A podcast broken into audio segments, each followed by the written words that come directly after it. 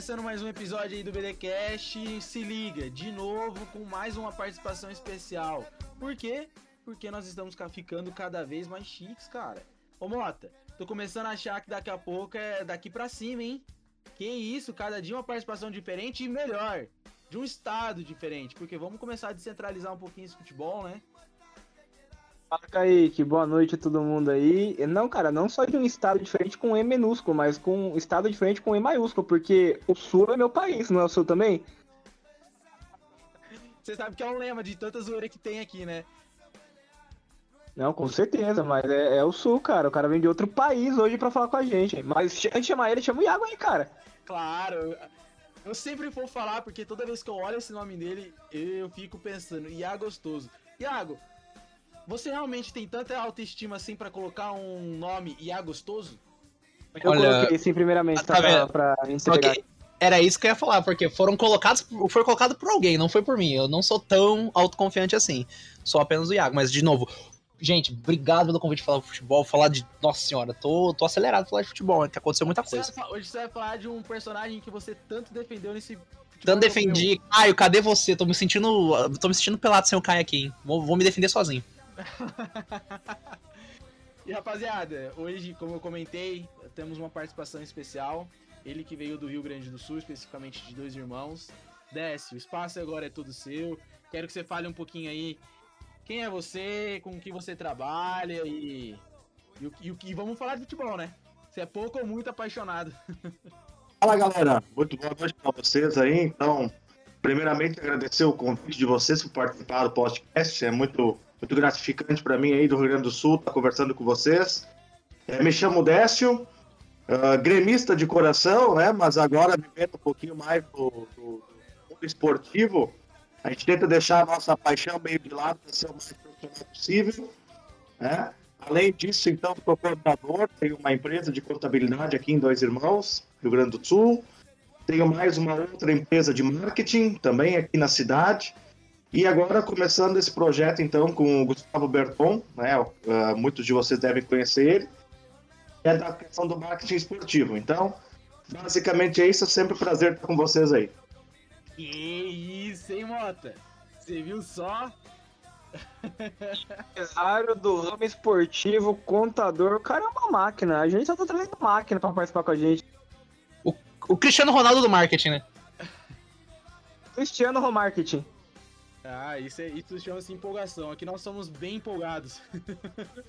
Aí, que sabe quem que tava empolgado? Quem? Vinícius El Malvadeza. Rapaz, o que foi a temporada do Vinícius Júnior? É, a semifinal foi muito marcante ali pelo que o Rodrigo fez em, em 2 minutos e 30. Vamos aproximar aí para 3 minutos. É, mas a temporada do Vinícius Júnior melhorou demais a finalização dele. Mas o que eu acredito que ele contribuiu também foi em questão estática. Você vê que ele abriu mão de muita coisa ali, muita, muito vício que ele tinha de jogar como ponta, só naquela, naquela área esquerda, para cobrir lateral mesmo. E que temporada do Vinícius, hein, Água? Vou te falar um negócio, hein? Se o Benzema não agradecer Vinícius Júnior 10 vezes quando ele ganhar a bola de ouro, vai ser roubado isso daí. Porque eu tô, fui, fui rechaçado num grupo de WhatsApp porque falei que, na realidade, a espinha dorsal do ataque do Real Madrid era o Vinícius Júnior. Falaram que era o Benzema. O Benzema, o Benzema, ele tem que beijar os pés. A chuteira de Vini Júnior, que um dia ele disse que não tocaria a bola para ele. Né, vai pagar com a língua. Sabe o que, que é legal a gente parar pra pensar também? Isso lembra um pouquinho do que o Benzema fez pelo Cristiano Ronaldo, né? Agora o Benzema tá tendo a oportunidade de ser o centro.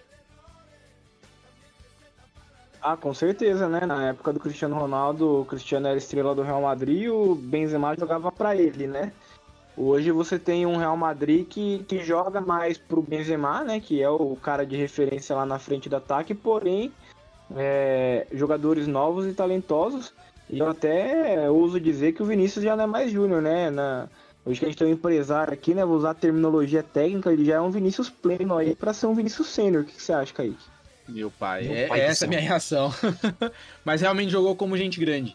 Décio, se você pudesse voltar no tempo, pensando no Vinícius que surgiu no Flamengo, quando foi e foi tão novo pro Real Madrid, dava para esperar uma temporada tão grande dele, principalmente em pouco tempo, né? Ele tem, se não me engano, quatro anos de Europa. Sim. A, a atenção do Vinícius Júnior ela é uma coisa de, de outro planeta, literalmente. Né? Quando ele saiu do Flamengo para o Real Madrid, eu lembro que o presidente Florentino Pérez, eu acho que o nome do presidente do Real Madrid, né? Uhum. É, foi rechaçado, né? Ele foi. Uh, como é que posso dizer? Ele foi uh, discriminado por investir nesse garoto. E a temporada que ele fez, o próprio Rodrigo também cresceu muito na reta final da Champions. Mas o que eu acredito que é que falou ali antes de o Benzema tem que agradecer o, o, o Vini. E é isso aí mesmo. Uma ascensão meteórica. Muito desse título da Champions passa pelos pés do Vini. Né? E, que ninguém acreditava nele, né? Entre nós, eu, pelo menos na minha opinião, não pensava que ele ia uh, se acender tão rápido, ainda mais num clube com tamanha grandeza como é o Real Madrid. Né? E sem dúvidas. E pensar que muito também passa pela passagem ali do Ancelotti, do Ancelotti né? Que o que o Ancelotti fez pelo Vinícius é, é de outro mundo. Eu acho que é aquele momento em que o técnico precisa ter o carinho de não ser só crítico, mas também ser, ser professor ali naquele momento. Que ele acredito que ele tenha passado muita calma pro Vinícius. Tanto é que o próprio Vini, o próprio Vini, quando fala nas entrevistas, ele dá muito crédito ao Ancelotti, né? Querendo ou não, o Zidane, quando passou pelo Real Madrid, agora recentemente, antes do Ancelotti, uh, não deu muita, muita rodagem para o próprio Vini nem para o Rodrigo, né? Meio que escanteou os brasileiros no Real Madrid e foi com certeza o Ancelotti o grande responsável por, por dar essa sequência para o Vini e transformar ele nesse jogador que ele é hoje. Uhum, o Ancelotti comprou muito a ideia dos, dos dois meninos brasileiros, tá ligado? E, e tipo assim, vamos ser sinceros, o, o, o, Rodrigo tem muito mais bola que o Valverde. Vou ser sincero aqui. Sabe, eu acho que o, o Rodrigo muito mais ofensivo, com mais técnica, tudo bem. O Valverde pode ter uma rodagem um pouquinho maior, ter um pouquinho mais de noção de campo, mas, pô, se você vai jogar com dois ponta rápido, cara, você não. Você tem Modric no meio, você não precisa pensar, tá ligado? Você precisa que o Modric toque a bola em você. E ele vai tocar a bola em você, porque é o Modric, pô. Agora, mãe, o Valverde começou a perder da Champions. Eu, eu, quando eu olhei a escalação do próprio Real Madrid, eu pensei, mas o que, que esse Valverde está fazendo logo depois do que, o, do que o Rodrigo fez contra o City, né, cara? Uhum. Foi, foi, inacreditável. O Valverde é um baita jogador, né? Discutível isso, até que joga num grande clube da Europa, não à toa, né? Mas eu acho que por justiça o Rodrigo tinha que ser titular. Ah, pensando na, no que ele fez, né, Iago? Nossa, e cara, vamos, eu vou ser sincero aqui e um pouquinho clubista talvez. O Liverpool amassou o Real Madrid no primeiro tempo. Amassou. Sabe, o Real Madrid quase não chutou, no, acho que não chutou no gol, acho que o único chute foi aquele do Benzema que tava impedido, né, uhum. né, que né, teve o VAR e tal. Eu achei até que o VAR ia dar o gol, né, que ele demorou, aí eu achei que o VAR ia dar o gol. Mas se você olhar analisar os dois tempos do jogo, o Liverpool foi mais time. Teve mais chances, jogou mais. É que o Courtois tava numa noite que, nossa senhora, o que, que aconteceu? E não só isso, cara. É, o Real, você pegar todos os jogos do Real na Champions League, ele era um time extremamente é, paciente, cara. Eu vi muito disso na final também. Tanto que eu tava assistindo o jogo com um colega meu, a gente tava comentando ao mesmo tempo, assim, é, como que ele falando isso, né? O Liverpool tá amassando, o Liverpool tá indo pra cima do, do, Real, Madrid, do Real Madrid, tá querendo a vitória. Eu falo, cara, o Real vai jogar por uma bola, vai jogar na paciência, vai esperar os caras do Liverpool cansarem, até porque os caras do Liverpool são muito mais rápidos, muito mais velocistas. E, cara, foi batata, velho. Esperou o Liverpool cansar, mas o Liverpool foi superior. Posso só pra. Superior complementar o que vocês estão falando, Iago, até pe pegando essa, essa ponta, posse de bola, o Liverpool teve 54% e o Real Madrid 46%. Eu vou chamar a atenção agora para esses dois detalhes. Finalizações totais dos dois clubes. O Liverpool com 24 e o Real Madrid com 4. O, o Liverpool. Agora, Sim, agora vamos falar de né, finalização certa. né? O, o Liverpool teve nove finalizações. O Real duas. Duas. Foi realmente indiscutível que o Liverpool amassou. Mas é aquilo, né? Quando a gente tá numa final, não importa a posse de bola. Importa o quanto você coloca dentro da rede. Jogo de mata-mata é isso. É, não tem o que fazer. Mas, Kaique, é, pode falar dessa, pode falar. Só para complementar, eu acho que, que, concordo com você aí, que o Liverpool é muito mais time, foi mais time durante o Champions, o Madrid contra todos os seus adversários depois de grupos, uh, com exceção das oitavas ali, era tratado como azarão. Né? Mas eu creio que o Real Madrid ele não precisa de, de um possível interno, ele, ele se motiva muito mais que os outros dizem, né? Lembra que logo depois, quando saiu, antes de acontecer City e Real Madrid, o Salah colocou lá no Twitter dele que queria enfrentar o Real Madrid porque era uma espécie de revanche. Isso entrou no vestiário do Real Madrid de tal forma que eles se concentraram muito nesse jogo. Foi, uma, foi um massacre no primeiro tempo do Liverpool, todo mundo viu. Esse time do Real Madrid, muito pela, pela forma como o Ancelotti trata a sua equipe, ou monta a sua equipe, ele é um time que sabe sofrer mas ele é um time que sabe matar. Eu lembro muito bem que já tratava o Real Madrid como eliminado contra o City, que está entre nós, e eu não acreditava que o Real Madrid iria virar o jogo. E ainda mais em dois minutos. Para mim, o City estava na final e perdeu, achando de ir para a final de, de bobeira. Mas o Real Madrid mostrou o que ele foi a temporada inteira. É um time que não é protagonista, mas é um time que finaliza. É um time que jamais, jamais vai se entregar mesmo que o adversário seja estritamente superior. É, é tipo, eu até falei pros meninos, né? A história do, do Real Madrid é história de filme. É o time que um dia. Um time muito grande, né? De muita. Como eu vou dizer? De muita história dentro da competição, mas que tava mal, aí perde, mas aí ganha um jogo sofrido, depois ganha outro jogo sofrido. É história de filme. Né? O, o, é, o campeonato, ali, se você vê o, o, final da Champions, coroa o que é uma história que, sei lá, talvez vamos fazer um documentário daqui para frente, a Netflix compra o direito para fazer um negócio. Mas, cara, vocês falaram, né, o time, é o, o Real Madrid é um time paciente, um time que espera. Eu não acho, eu não achei isso nesse jogo da final. Porque se você notar o gol do, do Real Madrid, ele sai num erro de marcação do Alexander Arnold. O Vini, ele vem sozinho pela Avenida Arnold, tá ligado? E, e o jogo inteiro o Vini tava batendo nessa tecla. Parecia que o Vini sabia que era por ali que ia, o, que, que ia acontecer. Toda hora ele passava livre nas costas do Alexander Arnold, cara. E você viu, o gol é batata, cara. Não tem como. Ele chega sozinho e finaliza. Se o Courtois não tá numa noite abençoada, ia ser uns 2, 3 a 1 pro Liverpool, sabe? Pelo menos assim, no meu ponto de visão. Porque o, o Courtois, ele fez milagre atrás de milagre. Tem uma bola do Salah que ele chuta cruzado que eu não sei da onde o Courtois voou naquela bola. É incrível. E depois os caras falam que o Hugo Neneca tem mais explosão que o Courtois. Tu sabe que, tu sabe que não à toa que tem aquele ditado, né? Um grande time começa por um grande goleiro, né? O Courtois fez uma atuação espetacular. Essa bola do Salah, ele pegou meio que uma coisa meio, meio absurda. Tu vê na câmera, na câmera de trás, assim, quando eles colocam um, um enfoque na, na jogada. Concordo contigo. Se não fosse Courtois, o Liverpool certamente teria ganho o jogo.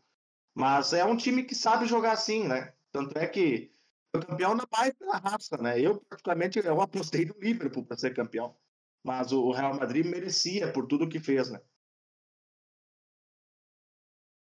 É, que você falou que eu queria pontuar muito como como é poderoso o meio era Kroos, isso. Modric e Casemiro, eu, né? Eu amo você, Como é forte, né? Eu te odeio, porque era isso, cara. Era isso que eu ia Que falar. gostoso. De Amor e ódio. novo, um meio campo formado por, por um cara extremamente marcador, porque hoje, no dito cujo moderno, você tem um, um meio, um volante, um primeiro volante, que vai ali para dar carrinho mesmo, que vai dividir, não vai fugir de dar, de dar uma porrada, e tem mais dois habilidosos, pode ser questionado, porque hoje o volante tem que sair jogando, o volante tem que ser bot, box to box, tem que ser tudo. E como faz a diferença você ter um cara que proporciona pro Kroos e pro Modric jogar à vontade. Eles recompõem, como todo jogador deve fazer no futebol, mas não precisam se matar para marcar lateral. Porque isso é feito pelos alas e, o, e, o, e normalmente o Casimiro pega ali o, a cabeça pensante do time adversário. Cara, o, o, esse meio-campo do Real Madrid é uma coisa de maluco. O que jogou o Modric também nessa final contra o Liverpool. Né? O Kroos, o Kroos, então, nem se fala, né? O cara foi realmente espetacular, mas mesmo assim, com essas grandes atuações, o Liverpool foi superior. Né? Tu imagina que, por exemplo, uma final dessa Champions fosse, por exemplo, tirando todo o do Real Madrid, fosse Barcelona e Liverpool. O chocolate que o Barcelona ia levar. Né? Então é, é, é, muita coisa da camisa, sabe? O pessoal respeita muito o Liverpool, sabia que ele era melhor que o Real Madrid. Todo mundo sabia que o Liverpool era melhor que o Real Madrid, né? Mas é aquela história de não subestimar a qualidade de um time como o Real Madrid. Né? Eu lembro que o cara da TNT, na TNT Sports lá, eu não lembro o nome dele agora, na Acho que é o, acho que é o André Henning, não é? André Henning, isso. Outro fenômeno da comunicação, né? Esse cara aí. André pelo Reni é amor de forte Deus, demais. né? Mas enfim, ele sempre dizia: não subestimem o Real Madrid. Tu só pode matar o Real Madrid quando o jogo terminar. E vai me dizer que essa Champions não foi exatamente isso. É, o Real Madrid é imatável e imorrível, é incrível, cara. É um bagulho fora da casinha. Mas, eh, tipo, vou falar aqui, eu, eu, eu realmente analisei esse jogo como se eu tivesse, tipo assim, pô, eu vou jogar com o Real Madrid semana que vem. Sabe? Agora semana tem que saber aprender a jogar aqui o esquema. Eu achei o Benzema extremamente apagado. E teve gente que falou que o Salah tava apagado e não estava apagado. É que o Salah parou na barreira Courtois. Mas o Salah jogou bem. O Mané eu achei apagado, né? Muita gente falando que o Mané tá com a cabeça no Bayern, né? Já não tava mais ali naquela, naquela, naquele fervor do Liverpool. Talvez, pode ser, realmente. Mas, cara, Benzema é extremamente apagado. Alaba joga muito. E Joga isso, muito se provou, né? Assim, ele é um se Mendy provou, né, Iago? Porque podiam demais. falar assim, ah, jogou no Bayern, aquele time é fácil, a Alemanha jogou... Se provou num campeonato diferente, Aham. sendo importante no, no campeonato. Não, se Sem provou na dúvida. Champions. Ele se provou na Champions, tá ligado? Num time que, que realmente era um time que era o. Como eu vou dizer? O, a zebra. Real Madrid é cara, o Real Madrid foi uma zebra. Você tá ligado que é falar que o Real Madrid é uma zebra na Champions League? Foi zebra, mas É uma coisa é, é fora que a gente acabou de falar também, né, cara? Mesmo sendo zebra, é incrível, cara. É, o Real Madrid é igual o time argentino na Libertadores, cara. Você nunca pode duvidar, porque pode estar o time na, na berlinda, que olha, ninguém no começo do ano trouxe o Ancelotti do Everton, tava no Everton, ou seja, a carreira dele já tava começando a uma decadência. Trouxe jogadores que, assim, o Camavinga, óbvio, quem acompanhava o futebol francês achava o Camavinga sempre muito bom de bola, mas pro Real Madrid, é a mesma visão que tinham com o Vinícius Júnior, a mesma visão que tinham com, com o Rodrigo, o cara um desconhecido novo. O Alaba, já com 29 anos, né, vindo do Bayern de Munique, final de contrato, ou seja, algumas contratações que o torcedor estranhava, ninguém botando tanta fé e ganhou o doblete, né, porque foi campeão com sobra do Campeonato Espanhol, é, muito também pela incompetência do Barcelona esse ano, né, que tava ridículo, né, não teve muita concorrência, mas com seus méritos também de ser campeão, e na Champions League deixaram chegar, e aí deixou chegar, filho, esquece. Esquece. Mas o, cara, o Real Madrid é muito bom E de contratação, né? Nessa política, né, temporada. Iago? o Camavinga tá indo. mudou a política de contratação. Acho que vocês vão concordar que o Real Madrid, de Mudou, tempos mudou. atrás, principalmente ali do time da era Galácticos, era grandes contra... grandes nomes, grandes Pô, contratações. grandes nomes. aposta. Aposta, eu quero o craque. E que nem sempre dá liga. Veio com a mudança aí a partir. Acho que vamos começar de grande nome do Vinícius Júnior, mas já, já tava mudando algumas coisinhas, né?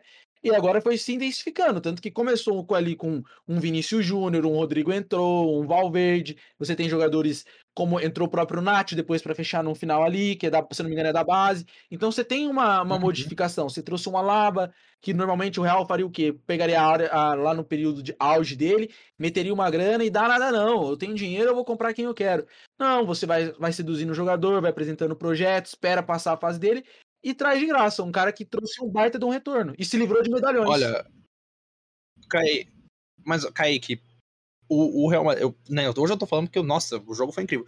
Mas porque também tem muito brasileiro nesse jogo. E a gente viu um Éder Militão na zaga, assim, Não, simplesmente jogou fenomenal muito. jogando. Sabe, é um cara que eu olho e faço. Ele vai ser, tipo assim, o cara da zaga nos Você próximos consegue anos do Brasil. essa mesma tá ligado? visão? Pensando na Décio? seleção. Você eu- conseguiria eu pensar penso que hoje o, o Militão pode ser aí um titular da seleção brasileira já na Copa? A longo prazo, sim, mas eu acho que ele fica atrás de, de alguns nomes, como Marquinhos e o próprio Thiago Silva, para essa Copa. Agora, sem dúvida que em 2026 ele vai ser um. Olha, se não for o titular, vai ser ali a, a primeira opção depois deles, porque joga demais o rapaz, né? O Éder é, que cresceu muito no Porto, né? O Militão cresceu muito no Porto quando voltou pra cá. é, Ele veio, ele jogou. Ele era, porque você viu, ele Ele jogava foi de- volante, ele jogava de lateral, lateral foi aqui no São tudo. Paulo, mano. Que loucura.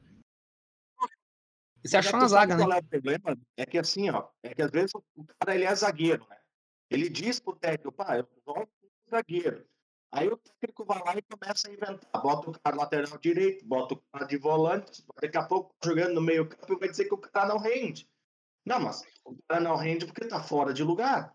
O Militão, quando começou a jogar certo, e jogar certo, coloca barra Porto e barra Ancelotti, né? ele começou a mostrar o futebol dele. É um futebol feijão com arroz bem feito. Né? Pode ver que ele se doa ao máximo, que ele é um zagueiro, ao mesmo tempo que é técnico, ele é zagueiro acústico. Ou seja, Quando ele tem que espanar o taco, ele espana. Quando ele tem que tocar, ele toca. Então ele é um zagueiro que tem uma muito boa. Né? Então, uh, jogar hoje o Militão, do jeito que está jogando, eu acho que já deveria ser a primeira opção para a Copa deste ano. Eu sei que ele vai estar na delegação, possivelmente. Né? Não, não saiu a lista definitiva ainda, mas eu creio que sim, pelo que jogou. Mas eu creio que ele vai ficar mais pronto para a próxima Copa de 2023. Porque, querendo ou não, Thiago Silva é a última Copa que joga. Uhum. Né? Vai ter o Marquinhos, que vai jogar essa e talvez a de 2026. E aí, quem é que vai sobrar? Né? Sobrar o Militão. Então, o Militão vai assumir o protagonismo dessa, dessa seleção brasileira, se continuar jogando nesse nível. Sem dúvidas. Sim. Eu, eu, já começaria com o Thiago Silva até no banco, cara. Eu levaria o Thiago Silva mais pelo fator experiência e ensinamento que ele pode passar pra nova zaga do que começar com ele titular, cara, tá ligado? Eu começaria com o Militão e Marquinhos. Thiago, a temporada que, pegar que o Thiago pressão. Silva fez... Tu, tudo bem, não, Kaique, tudo bem, mas tipo assim, o Militão, ele tem que sentir o que é uma Copa. E não tô falando de uma Copa, tipo, ah, mano, o Brasil já foi classific... já classificou no grupo, mete ele contra, sei lá, irmão, qualquer time aí bota o moleque pra jogar. Não, ele tem que sentir a pressão de uma Copa, porque, ei, cara, foi o que o Dess falou. O Thiago Silva, última Copa dele agora, jogou o quê? Três Copas. O, o Marquinhos joga essa e mais uma, provavelmente. O Militão é o cara que vai jogar as próximas três, quatro Copas, se duvidar. Então é um cara que já tem que sentir a importância de uma Copa, tá ligado? Já tem que sentir. E tem que ter alguém ali pra, tipo, ajudar ele a navegar essas, essas complexidades da Copa. O Thiago Silva é o cara perfeito para ajudar ele. Ele sabe? sabe que a gente não pode colocar, embora o Militão tenha feito, já sentiu que é uma grande final, como é a É inegável, né? Que é uma, uma final que qualquer jogador gostaria de jogar, né? Mas é, é uma Copa é diferente. E o Thiago Silva, ele vai justamente porque ele é um cara experiente. Né? Não, querendo ou não, tu não pode botar nas costas de um militão a responsabilidade de sustentar uma zaga, mesmo que seja com o Marquinhos. Né? Mas a experiência do Thiago Silva no futebol, com os próprios jogadores, já saber as manhas, os isso faz total diferença para quem quer ser campeão do, do, da Copa do Mundo, né? E, logicamente, tem que soltar ele aos poucos. Não adianta. E não só campeão de Copa do Mundo, né? Vamos concordar também, Mota, que os times, os, os campeões, os grandes campeões aí, sempre ocorreu uma mescla. A experiência e a juventude, sempre. Não só de medalhão, não só da base. Ah, tem que ter, né, Kaique? Ah, tem que ter uma mescla de jogador mais velho ali, o famoso medalhão para trazer a, a, experiência, trazer a calma na hora da euforia. E tem que ter a, a alegria nas pernas, a vitalidade aí do, do jovem, né? Que tá chegando, tá com mais vontade, às vezes ainda não ganhou as coisas na carreira, tem aquele ímpeto, aquela paixão por vencer, que às vezes o medalhão já passou por tudo isso e assim, é um título a mais, então tem que mesclar, tem que ser um pouquinho de cada. Eu defendo sempre que, que o elenco tem ali seus três jogadores acima dos 30 anos, com experiência, uns quatro, cinco jovenzinhos ali, das perninhas novas, e os três, quatro ali no, no auge, ali nos 25, 26, 27 anos, que estão usufruindo do melhor futebol no momento. sem dúvida, isso contribui muito, porque querendo ou não, você precisa de jogador que corra um pouco mais. Você precisa de alguém que se doa um pouquinho mais em campo para que você possa, às vezes, permitir com que outros tenham uma mobilidade. Traduzindo, trazendo para as palavras do Murici Ramalho, grande Murici Ramalho, você tem o tocador de piano, e você tem o carregador do piano. E todo time precisa do cara que carrega e do cara que toca. E é difícil ter um volante que faz os dois, né? Hernandes, saudades do Profeta. Pô, saudades do Profeta. Passa Araújo. Oh, não, vocês puxaram Mas é, é que, tipo... uma nostalgia. Décimo, um, um grande primeiro volante aí pra você. Melhor que Márcio Araújo. Difícil. Caraca, velho. Vou te, vou te dizer o seguinte, cara. Eu gostava muito do Felipe Melo. Pra falar bem a verdade, eu gostava muito do Felipe Melo. Mico, hein? Né? Mas depois ele começou a se bobear de um jeito que, que aí eu comecei a desgostar, mas me servia o Felipe Melo. Márcio Araújo é um, um fenômeno, né, cara? É um fenômeno que só, só, só quem viveu aquele período do Flamengo sabe. O Draga, quem diria que ia virar o que vira hoje? Mar, o Márcio Araújo tinha. certas de 71 passes tentados. É que eu ia falar isso. Ele tinha a maior taxa de passe certo do mundo. Ah, mas é passe certo, não é? É passe certo, não Diniz, é? teoria do Diniz. Ah, Estatística pra você como que estatisticamente, né, cara? Não, e, tu- e tu sabe o que, que é o pior, cara? Que Márcio Araújo pensou simplicidade. Né? Olha os clubes que esse cara jogou. Outro, outro exemplo é Pará. Isso só, cara, Pará, lateral direito. Pará. O Pará, se eu não me engano, se eu não me engano, o Pará, o Pará Nossa, se eu não me engano, Pará, o Pará já tem quantas Libertadores? Eu vou até pesquisar isso. Todas. Ele tem todas. Ele tem todas as Libertadores. Desde o começo da do, do, do campeonato ele É tem que- todas, é tá ligado? É curioso, cara, porque o cara é ruim e dói. Aí jogou no Santos, jogou no Grêmio, jogou no Flamengo, fez contrato com o Cruzeiro, embora não tenha jogado, e agora tá jogando no Brusque. No Brusque. No Brusque. No Brusque. O Brusque? Caramba, nem sei que no Brusque. E, ó, foi titular no Passou, hein? Foi titular no Santos, titular no Flamengo, Grêmio, foi. titular no, no Grêmio. No Grêmio? No Grêmio jogou foi. era titular. E, é. ó, só, só, Pará só vai ser muito bom de resenha, o mano, cara incrível. tem duas Libertadores, ele tem duas Copas do Brasil e ele ainda tem um Campeonato Brasileiro. Tem mais Copa o São- Brasil que São Paulo, mano. Já é maior que muito clube do Brasil, viu? Em questão de tradição de título. Já. Já. Já. Isso que é foda. Ai, meu E vamos pai, parar eu com isso, Jesus Porque tá ficando complicado chegar num raciocínio. Agora, quero também aproveitar que a gente puxou o ganchinho aí da, da, do futebol brasileiro. Vocês querem falar mais alguma coisa de, de real aí? Eu não, cara. Foca na próxima temporada. Que você começar a falar de campeonato europeu, que Grande começar a falar do Tottenham, Tottenham. que já trouxe o Perisic. Ih, Hein? corta, corta. Ô, Décio, quer falar, complementar alguma coisa aí do Real? Meu, meu programa aqui. Não, eu só queria pontuar aqui, só o Thiago Silva. Eu tava olhando agora, o Thiago Silva tem 38 anos, cara. 38 anos. É a última Copa dele, com certeza. Com certeza. Meu 38. Deus, ele tem Ó, 38? E é difícil encontrar um cara de 38 anos jogando numa Premier League como titular, viu? É o Zé Roberto, é o Zé Roberto. Eu só vou trazer para discussão para vocês aí, para pontuar rápido. O que vocês acharam da convocação do Léo Ortiz, hein? Zagueiro do Bragantino. Ó, Eu não, Bom eu ponto, não hein? tenho nem palavras pra descrever, porque, sinceramente, eu não conheço muito. É que se você parar pra pensar, o Bragantino tá vindo numa draga, né? O famoso Olha, Red Bull eu, Bragantino. eu, eu, Tá, mas eu, o time, mas o time eu tava acho, bem. O time tava bem. mas eu acho que ele Tava bem, uma, agora não tá mais. uma, uma boa aposta. Vocês não acham? Será que, Mas aí será tá o que você tinha- literalmente disse. É, aposta. Aposta, Se- ele é uma aposta. Agora, em cima da Copa, será que não tinha gente talvez mais importante pra chamar? Porque se for pensar na caráter de aposta, aposta por aposta, o Tite poderia ter levado o Veiga, não levou. Levou o Danilo e o Danilo nem no, no banco Pensa- tava pensando, hoje em, pensando em renovação, que é até o ponto que o próprio Décio falou, o próprio Iago comentou.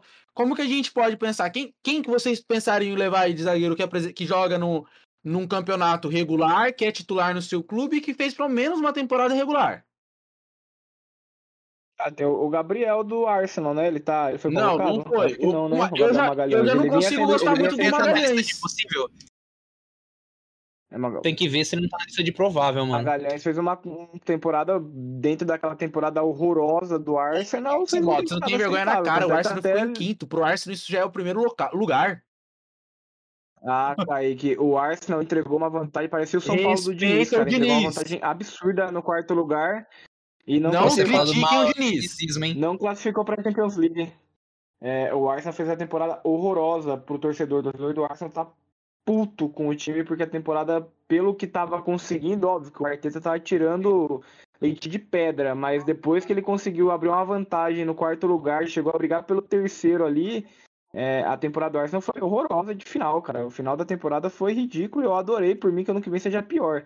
Mas E- eu confesso, mas eu Mas confesso que o, o o- mas Arsenal eu não é confesso feio- feio de lata, ainda mano. dentro da- das opções e da regularidade que ele tem, me tem apresentado, eu não questiono com tanta veemência assim. Eu consigo entender a escolha do Tite. Ô, Kaique, mas Não, mas ele é uma Não, mas aposta, assim, igual a gente tá falando, não, cara. um é uma pouquinho da linha do Ah. Tite? Porque Não, o Tite ele é paneleiro. Isso é, eu não assim, sei é como o sempre Santos ainda não foi convocado. dele. Não, como, como o Renato Augusto não foi convocado ainda, tá ligado? É, Assim, foge um pouco do, do parâmetro dele, que óbvio, ele sempre chamava um nome aleatório, igual quando ele convocava o Ivan, que hoje é do Corinthians, na época tava jogando na Ponte Preta. Ninguém, assim, Hum. entendia tanto, assim.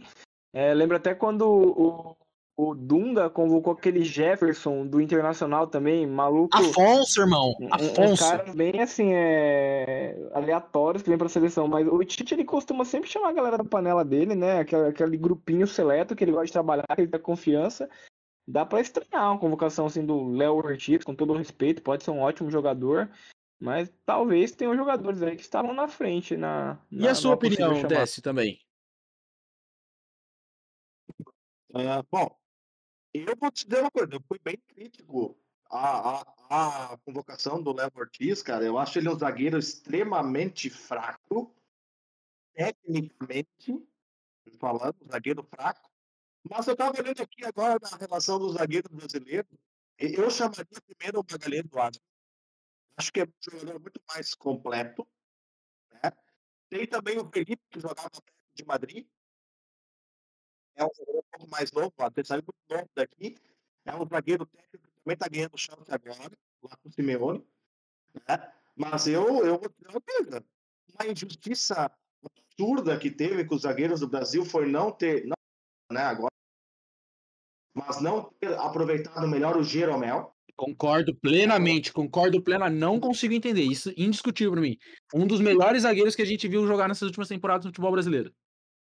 Pelo amor de Deus, o que, que jogou no Grêmio Jeromel de 2016 para cá? Aquele título da Libertadores, aquela Libertadores, ele e o Kahneman, o que, que eles fizeram foi absurdo.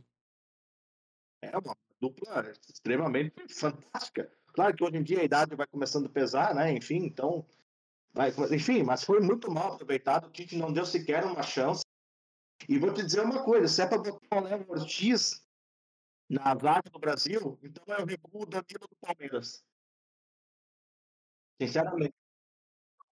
O Danilo do Palmeiras, cara. O Danilo do Palmeiras, esse, esse que esse menino joga bola é sacanagem, Então, mano. Bota ele de zagueiro que ele vai render mais que, que, que, que o que o Léo Ortiz, com certeza. Sabe que aqui no Rio Grande do Sul, quando o Léo Ortiz foi o a pessoal do Inter entrou em colapso. Porque ele foi cria da base do Inter, né? E aí já, enfim, já começaram os rumores. O dono do RS, que é um programa da Rede Bandeirantes, sabe quem o pessoal daqui queria que tivesse sido convocado para a seleção? Gil do Corinthians.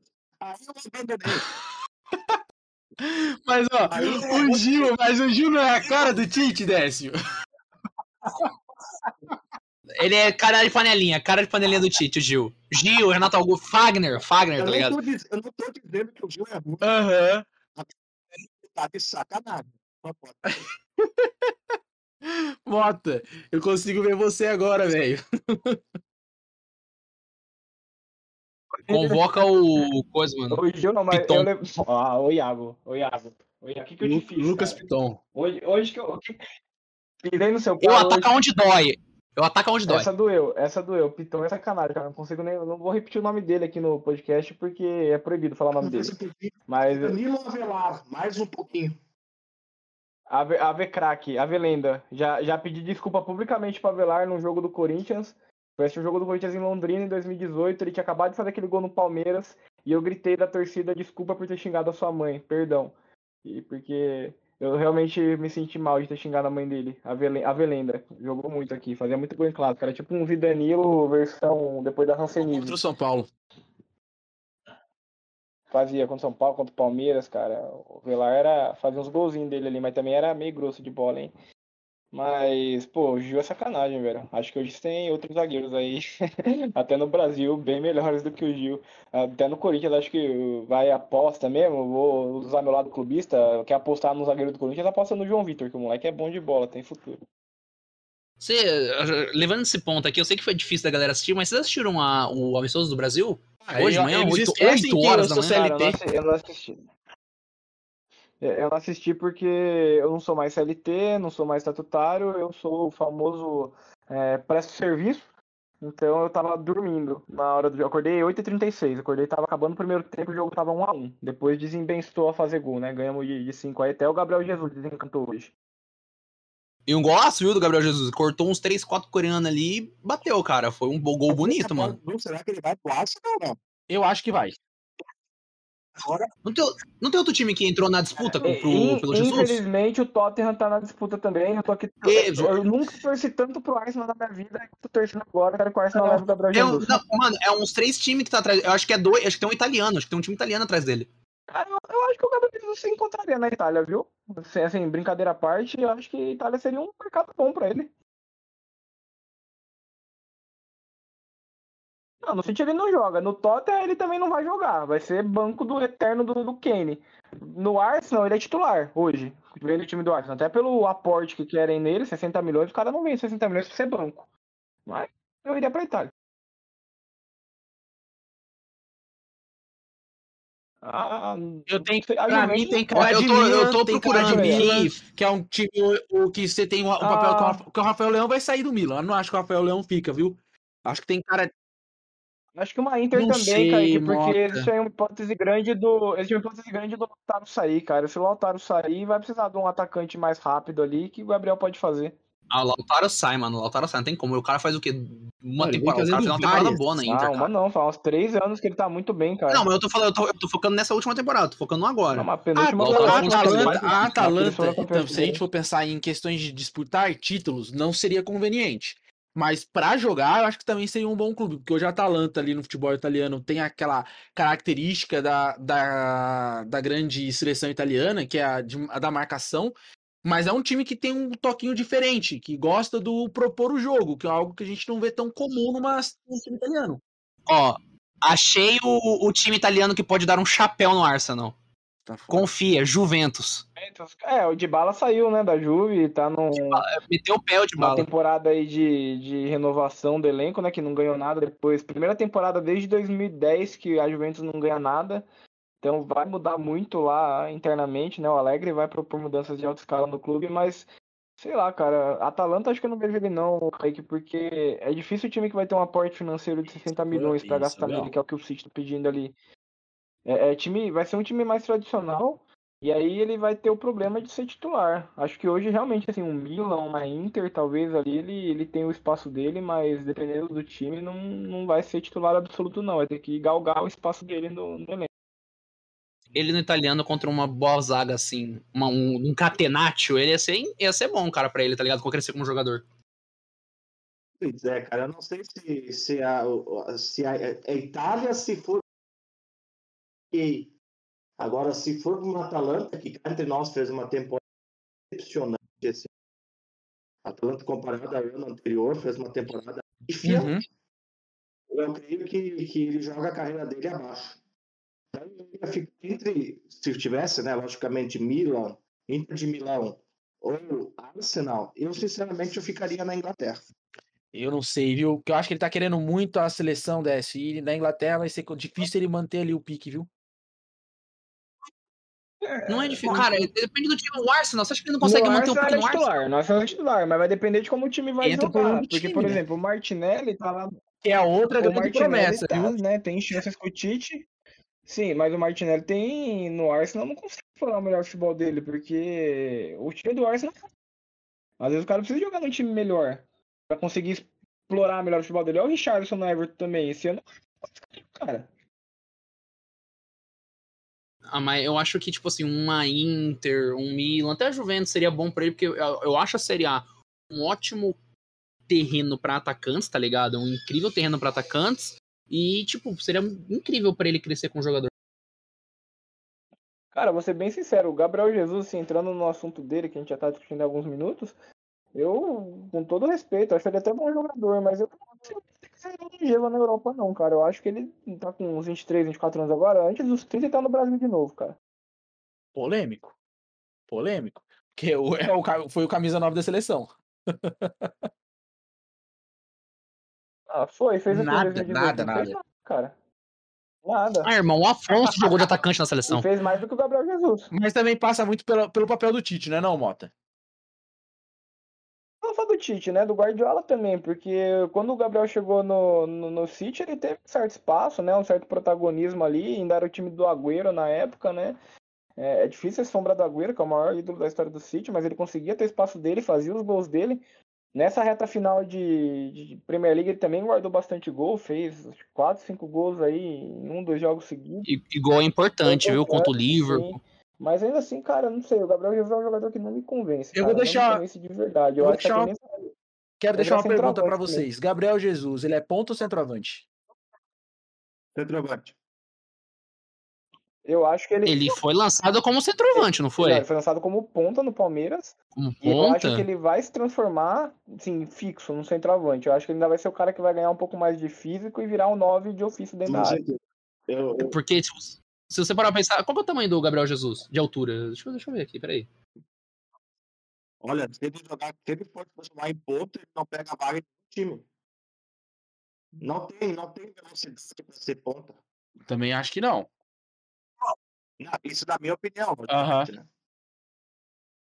Não, é, ele não, ele não tem, ele não tem eh, aquele GNC quadro ponta, sabe? Do cara rápido do Dibre, né? Ele, ele não tem, assim, ele não tem tanta velocidade nem habilidade para ser ponta, e ele não tem a técnica para se tornar um atacante sombra, que é aquele atacante que joga por trás do de um centroavante, ou até perto do que o Kane faz no Tottenham, que é jogando fora da área. Ele não tem essa habilidade, essa técnica.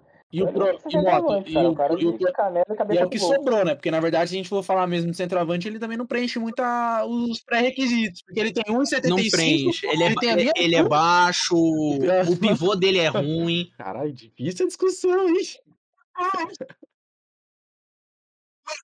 Nossa, recua ele pra meia atacante, vai. Recua ele pra Faz meia igual atacante, o amor de Deus. Joelinton no, no Castle, testa ele de volante, vai que de volante é a função do cara.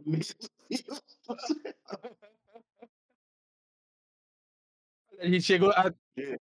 Joelinton, Grande Joelito, Joelinton mano. ganhou música da torcida do Newcastle, cara. Ele e o Bruno Guimarães, porque o Joelinton virou volante com o Ed Howe e virou um baita de um volante, porque ele é forte, grande e ele é rápido para pro tamanho dele. Ele, cara, rouba muita bola no campeonato inglês. Vai ganhar a favor do, do shake do petróleo. Mas é. Acho interessante a gente chegar nessa, nessa discussão, porque uma coisa nós temos plena certeza. A convocação do Tite vai ser uma bela discussão, viu? Por mais que a gente já espere alguns nomes. Mas temos aí. Kaique, Al- vou, Oi. vou te lançar a pergunta. Vou te lançar a pergunta polêmica, então. Então Quem vai, vai manda. ser o Tyson de 2022? O Tyson 2022. Fala pra mim. É. Quem vai ser o Tyson 2022, Kaique? Tyson 2022. Puta, esse agora eu tenho que dar uma pensada, que é uma pergunta polêmica. Aí quando você pensa aí, Décio, quem que vai ser o Tyson dessa Acho Copa? que tem que ser Quem vai ser ponta? o Tyson dessa convocação?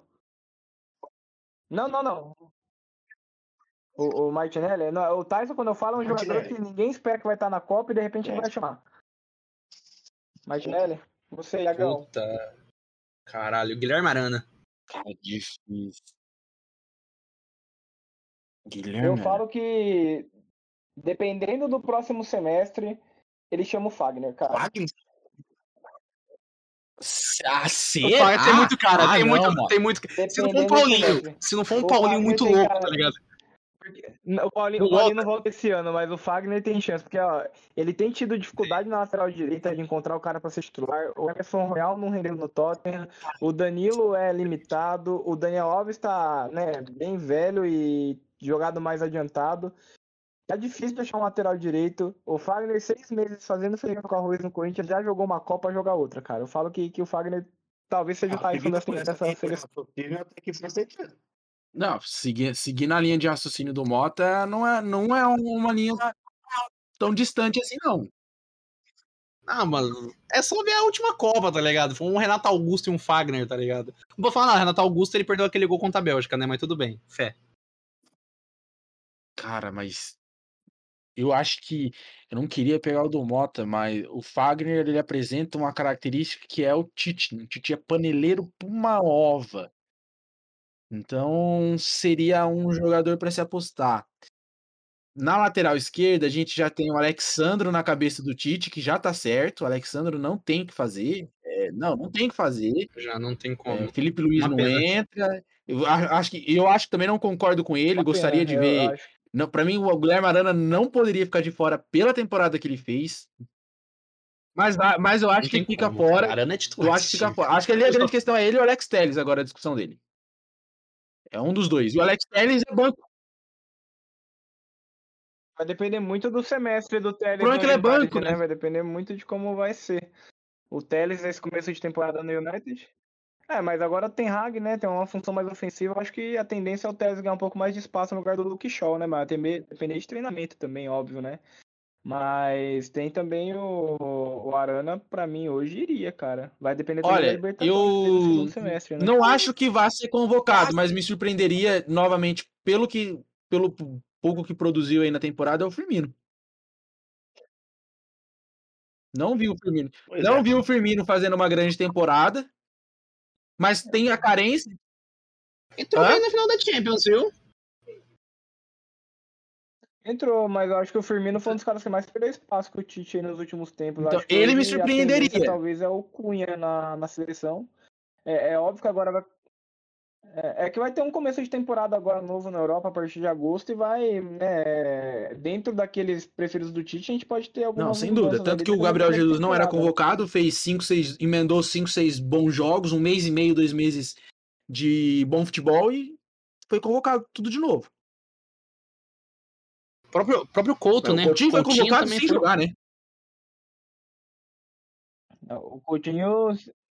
É, mas ele se beneficiou muito de ter ido para Aston Villa também, né? Conseguiu recuperar um certo protagonismo ali, né? Num, num... Sim, Premier League é o campeonato dele, né? É incrível como que ele consegue jogar bem na Premier League e não é, render bem menos quando sai do, do campeonato inglês. Desce, agora você que gosta de perguntas polêmicas, eu vou jogar a pergunta polêmica para você. Dudu do Palmeiras, qual a sua opinião sobre ele? Pensando em seleção. Pensando em seleção, pelo que a gente tem discutido, merecia, nunca mereceu. Foi um jogador também que a gente pode, ser, pode falar que foi prejudicado, como o Jeromel. Foi. A, a temporada, há dois anos atrás, o Dudu jogou muito bola e mereceu pelo menos participar das, das competições. Né? Ele já teve um período, que merecia convocação.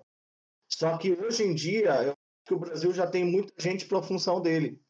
Eu acho que o Dudu hoje não tem mais espaço na seleção, mas quem tem espaço na seleção e deveria ir a qualquer custo, e é uma incoerência do Tite, porque o Tite é muito incoerente. mim, ele tem, eu não sei qual é o critério que ele usa, mas enfim, mas é uma pessoa que merecia era o Rafael Veiga. Ah, mas é, o Tite. Uhum. Mas respondendo a tua pergunta, que eu acho que o Dudu hoje não tem mais espaço. Já mereceu. É um bom jogador. Técnico, sabe o que faz, é multicampeão, mas para o perfil do Tite, eu não vejo ele com possibilidade de e nem. Agora, Rafael Veiga, né? É, é, é realmente é extremamente questionável o fato do Rafael Veiga não ter tido uma oportunidade. É, isso é muito maluco, mano. Pelo... Nossa, o Veiga foi errar um pênalti agora, não, seis não anos explica, depois, tá ligado? Tá até hoje batendo pênalti acertando, foi errar um pênalti agora. E, ó, e, ó, e, não é, e não é que ele errou, por exemplo, chutando lá na, na, na, nas cucuia. Ele, ele chutou na trave, ele tirou, tentou tirar do goleiro, como uhum. ele sempre tira, e foi na trave. o goleiro tava indo pro outro ah, lado de novo. Pênalti, cara. É, e, esquece pênalti, assim, na seleção, o Neymar é o cobrador oficial. Esquece pênalti. O futebol dele é, cara, vistoso. O cara tem jogado fino da bola. Constrói jogada, ataca bem, chuta bem de fora da área, chuta bem de dentro da área.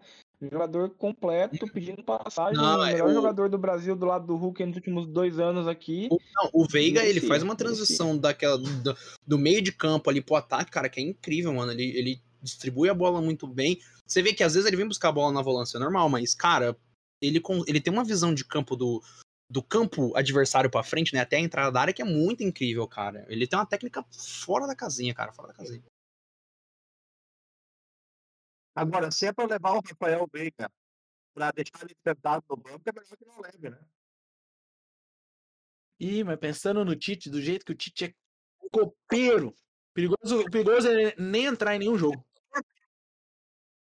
É, a gente viu na última é. Copa, né? Que o Tite ele tem uma formação e ele mantém aquela, né? O, o, Douglas Costa tava pedindo passagem pro William e não saía, mas nem de. Ah, o que o Firmino, vou... o próprio Firmino, né? Com o Gabriel Jesus na última Copa. Eu vou dizer uma coisa pra vocês, cara. Eu, pra mim, o Brasil não vai longe nessa. Mas qual que é o sentimento? Agora eu quero, eu quero ver. O Dez, por que, que você sente que o Brasil não vai conseguir, tipo, engatar uma quinta marcha aí levar o Hexa? Não sei, eu acho que o Brasil é um time que. que, é que por exemplo, o jogo de hoje, tá? Meteu 5x1 na Coreia do Sul. Pá, gente, vai me desculpar, mas Coreia do Sul não, não é parâmetro não é. para tudo medir a qualidade numa seleção. Nem o Japão, nem o Japão né? Que vai ter segunda-feira o jogo com o Japão, nem o Japão é parâmetro. Mas pelo menos no Japão meteu 5, meteu 4 no Paraguai, então pelo menos ele tem um pouco mais de qualidade. Tu já percebeu que o Brasil é aquele time que bate em time pequeno e quando pega um grande se, se borra todo? É uma questão muito complicada, cara. Assim, eu não vejo o time do Brasil mentalmente pronto. Eu acho que vai pegar uma seleção é, mais rodada, uma seleção alemã, que embora tecnicamente não seja tão boa quanto, vai pegar uma seleção um pouco mais cascuda e aí eu acho que vai se entregar. O jeito, o jeito que o Tite formou essa seleção e as incoerências que ele mesmo tem eh, nas suas convocações, olha, eu realmente vou torcer para o Brasil, logicamente, sou brasileiro, né? Acima de tudo, a gente quer que a seleção vá bem, mas eu não estou com confiança.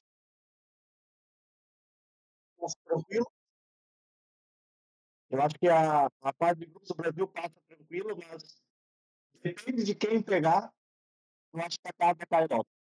Sabe o que eu acho que o Tite tem que lembrar? Que querendo ou não, Copa do Mundo é tiro curto. Você não tem essa questão de programação, que tem que dar tempo pro jogador. É tiro curto, são sete jogos. Enfim, galera, é isso, hein? Conseguimos falar de Champions, principalmente da temporada do grande Vini Malvadeza, que fez a temporada. Falamos também da seleção, que nem era pauta, e terminamos no Brasileirão. Isso é sinal que o assunto rendeu, isso é sinal que a coisa fluiu, hein? Agora, antes de encerrar, quero agradecer a participação do Décio, obrigado por, por ter nos dado a honra. É, volte mais vezes, sinta-se à vontade. O papo aqui é sempre descontraído e o nosso objetivo é, claro, trazer cada vez mais notícias de todos os lugares do Brasil, futebol é isso. Futebol também é, é saber falar, descobrir e entender um pouco mais de tudo que acontece em todos os lugares.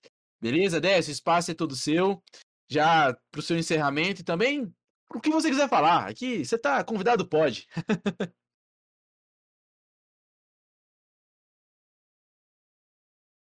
Não, eu que agradeço a oportunidade, Kaique. Muito obrigado mesmo. É muito bom conhecer pessoas novas, né? conversar com pessoas novas que também gostam. De... Né? Eu peço desculpas se por um momento me parece ofensivo, não é essa a ideia né? Às vezes pode acontecer quando a gente dá uma opinião, né? Mas é, é apenas uma, uma forma gente expressar e eu fico muito grato pela oportunidade. E sempre que vocês precisarem de alguma coisa aí, podem, podem chamar que a gente vai auxiliando sempre que possível. E foi um prazer. É isso daí. Eu tenho uma página no Instagram que é a Cobertura Grenal, onde a gente faz algumas análises sobre a dupla Grenal especificadamente, tanto o Inter quanto o Grêmio, né?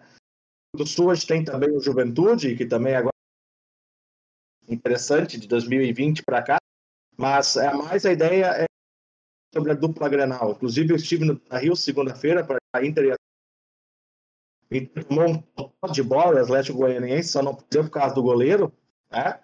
E o Grêmio agora, eu acabei de receber aqui, o Grêmio de o Vasco no Rio, e eu acho que o Roger eu acho que vai ser difícil segurar. Se realmente esse empate concretizar, vai ser é, difícil é, segurar. Terminou já, terminou. Inclusive, o Vasco meteu a bola na trave no último minuto aqui.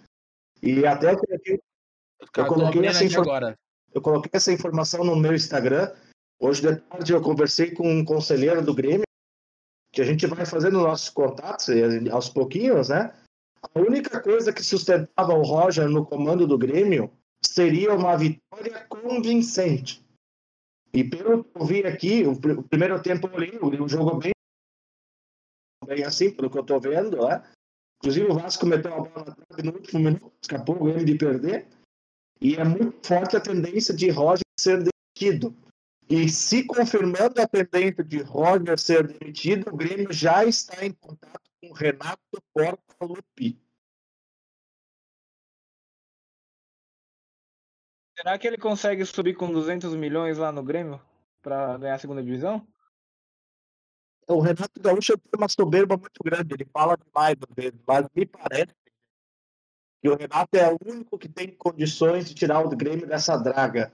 Porque desde que ele saiu, Thiago Nunes, Felipão, Wagner Mancini, ninguém conseguiu fazer esse tipo. E segundo esse conselheiro, os jogadores querem o Renato Gaúcho. Respeitam o trabalho do Roger e querem o Renato Gaúcho. Então, vamos esperar o que vai ser essa madrugada agitada. Renato Gaúcho já avistado em praias já. Tanto é que a época vencedora, vencedora do Grêmio foi toda com o Renato. Copa do Brasil, Libertadores. Perdeu o Mundial para o Real Madrid de 1 a 0. O que poderia ter acontecido, né? Mas eu acho que é a única peça que tem como solucionar os problemas do Grêmio. É, eu creio que se cair, a tendência de que caia hoje, tá? Por esse empate aqui, eu creio que o Roger não volta como técnico do Grêmio. O novo treinador do Grêmio é o senhor Valdemar. Mas é. Dizem, eles conselheiro me passou a informação que o Romildo já ligou, já ligou para o Renato amanhã, né? Durante o dia, e que já tem, dependendo, dependendo do resultado do Vasco, já tinha uma pré-reunião agendada com o Renato Rio. Onde é que o Grêmio está hoje? É, o final de semana vai ser maluco. É, o Grêmio apresenta um futebol pífio pro elenco que tem, entre nós, mereceu ir para a Série B no passado, não jogou absolutamente nada, começou a jogar nas últimas quatro. Né? Mas com o elenco que tem, com a folha que tem, jamais pode ter um, uma atuações deprimentes como está tendo esse ano.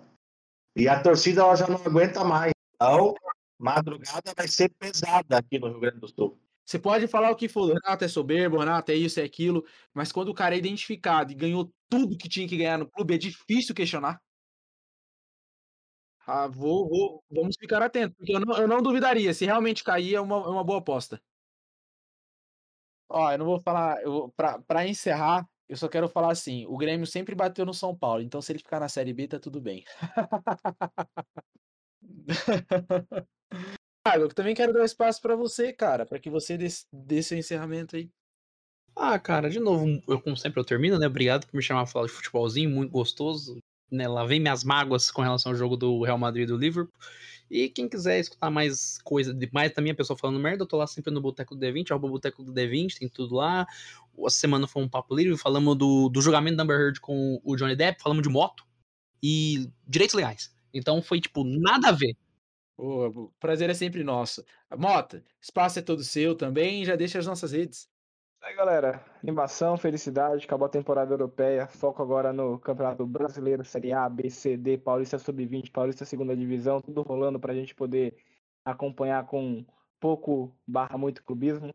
Segue nós nas redes sociais, nosso Twitter é arroba BroderageCast, o nosso Instagram arroba dos Clubistas, nosso e-mail broderagepodcast.gmail.com para você mandar aquela história massa com o futebol e a gente lê aqui no nosso episódio. Principalmente se for uma história essa semana aí falando nosso querido Grêmio.